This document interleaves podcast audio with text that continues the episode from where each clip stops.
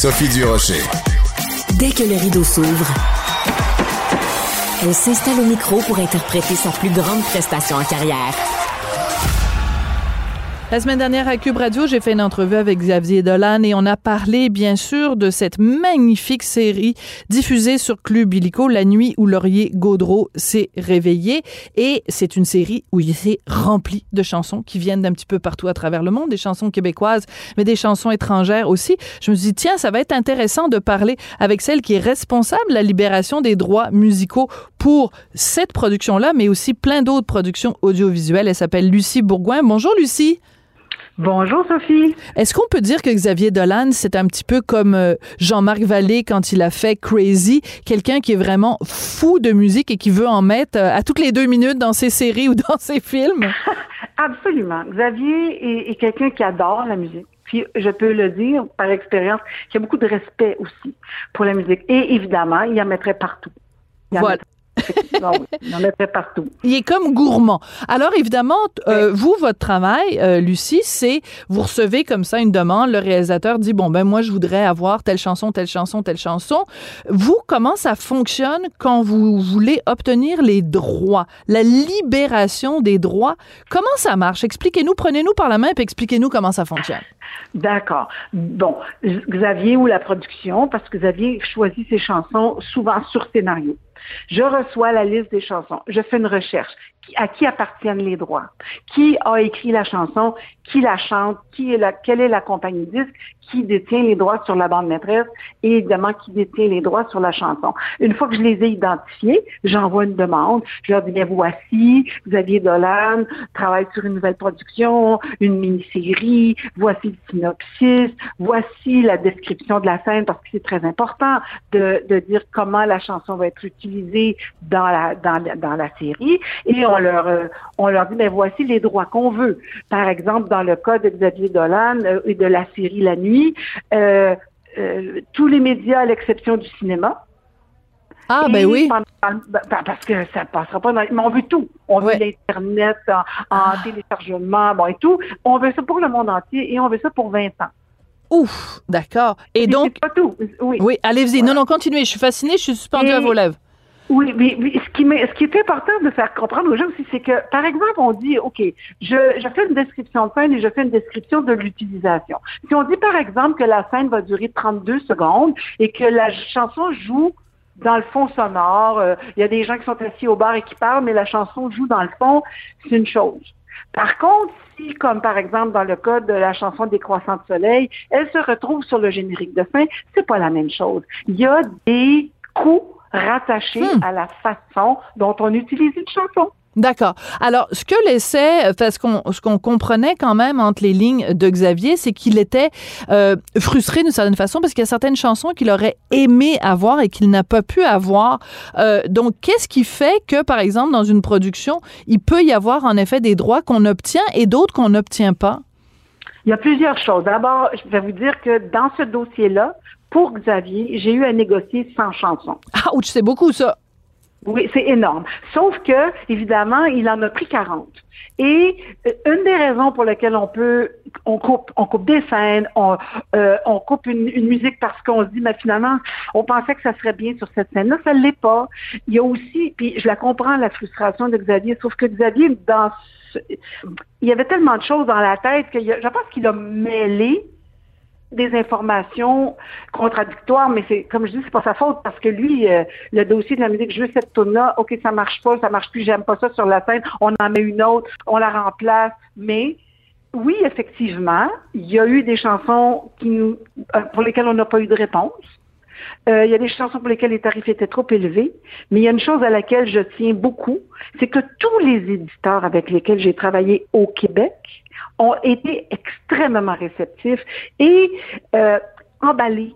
Et ils la voulaient, leur chanson, dans la scène.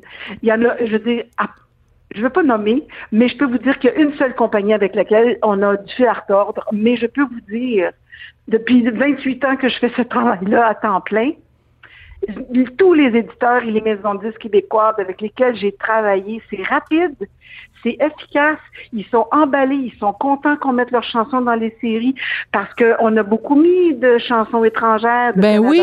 États-Unis, britanniques, françaises. Mais là, Xavier, il voulait mettre des chansons québécoises. Oui, il y a des chansons qu'on n'a pas pu avoir parce qu'on n'a pas eu de réponse, mais c'est toujours les mêmes individus. Ah. Ce n'est pas, puis je, je, on les nommera pas. on les nommera pas, mais on peut leur dire ce qu'on pense d'eux. C'est des vilains, puis vous nous avez privé de chansons, puis on vous aime pas. Bon, les vilains qui nous écoutent là. Bruno Pelletier, parce qu'il a parlé de Bruno Pelletier, d'Isabelle Boulay, puis de Ginette Renault.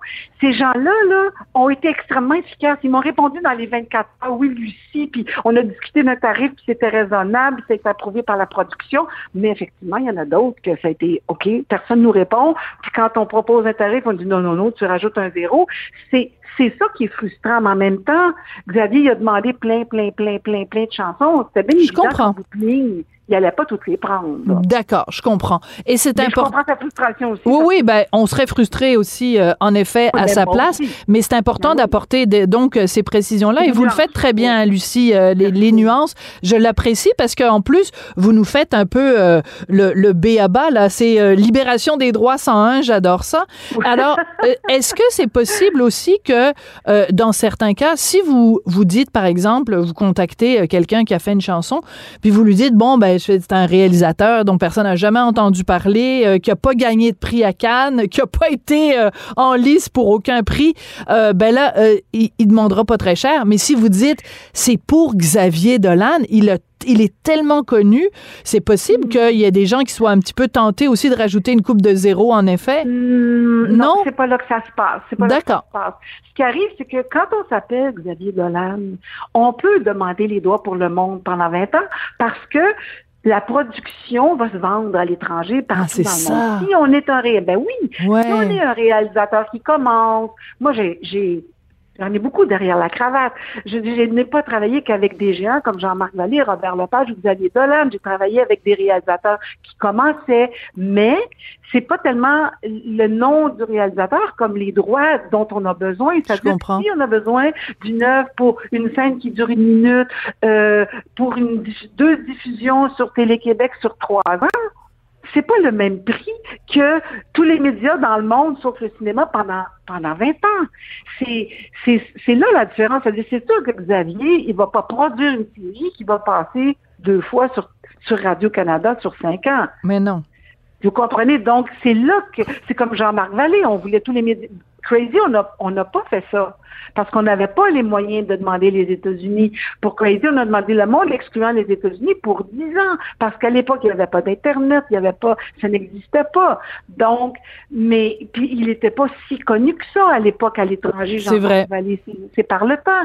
Euh, quand il a fait Dallas Buyers Club, sur lequel j'ai travaillé, on avait besoin des droits mondiaux, puis on avait des gros noms, on avait des acteurs connus. Donc, c'est sûr que, mais c'est parce qu'on demande tous les médias dans le monde à perpétuité ou pour 20 ans. C'est vrai. Ça fait une, ça, fait une grande différence. Une grosse nuance une, grosse nuance et euh, ce qui fait bon la richesse évidemment de la série telle qu'on la connaît. La nuit où Laurier Gaudreau s'est réveillé qui est vraiment absolument extraordinaire. Ah, euh, c'est que euh, dans le fond c'est très particulier parce que Xavier se sert de la musique pour nous passer de l'information. Et comme dans ce cas-ci, c'est un mystère parce qu'il y a une révélation dans la dernière, mhm. euh, dans le dernier épisode, des fois même des chansons pendant la série nous amènent sur une piste. On dit ah tiens.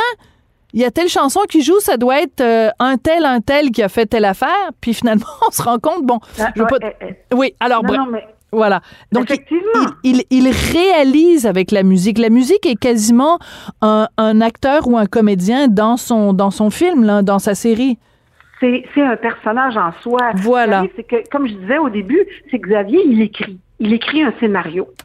Et puis dans sa tête de créateur, il dit ah tiens cette chanson là parce qu'il connaît beaucoup de musique Xavier. Ah cette scène là, ça serait bien cette chanson là. Ah telle scène, telle scène. Mais c'est sûr que à partir du moment où on arrive au tournage, qu'on fait un montage, tout d'un coup on dit hum, ça marche plus. Et je peux, non, c'est ça, ça sonne pas comme j'aurais pensé, ça passe pas le message que je voulais. C'est euh, un travail de plus de deux ans pour moi seulement. Incroyable. Ben, Lucie a travaillé pendant des années là-dessus. Oui. Euh, Alors, écoutez, Lucie, j'adore ça parce qu'on a pu euh, donc euh, préciser un certain nombre de choses, apporter des nuances et aussi faire une incursion brève mais pertinente dans votre métier de responsable de libération des droits musicaux pour les productions audiovisuelles. Merci beaucoup. Puis j'aimerais ça vous reparler à un autre moment donné aussi de différents dossiers parce que c'est vraiment absolument fascinant. Ça intéresse tout le monde ces questions-là. Merci beaucoup, Lucie Bourgoin. N'hésitez pas. Merci. Au revoir. Merci. Je veux remercier Marianne Bessette euh, à la recherche. Je veux remercier aussi euh, Joanie Henry à la mise en onde, à la réalisation. Et ben, je veux vous remercier, vous, d'avoir choisi Cube. À très bientôt.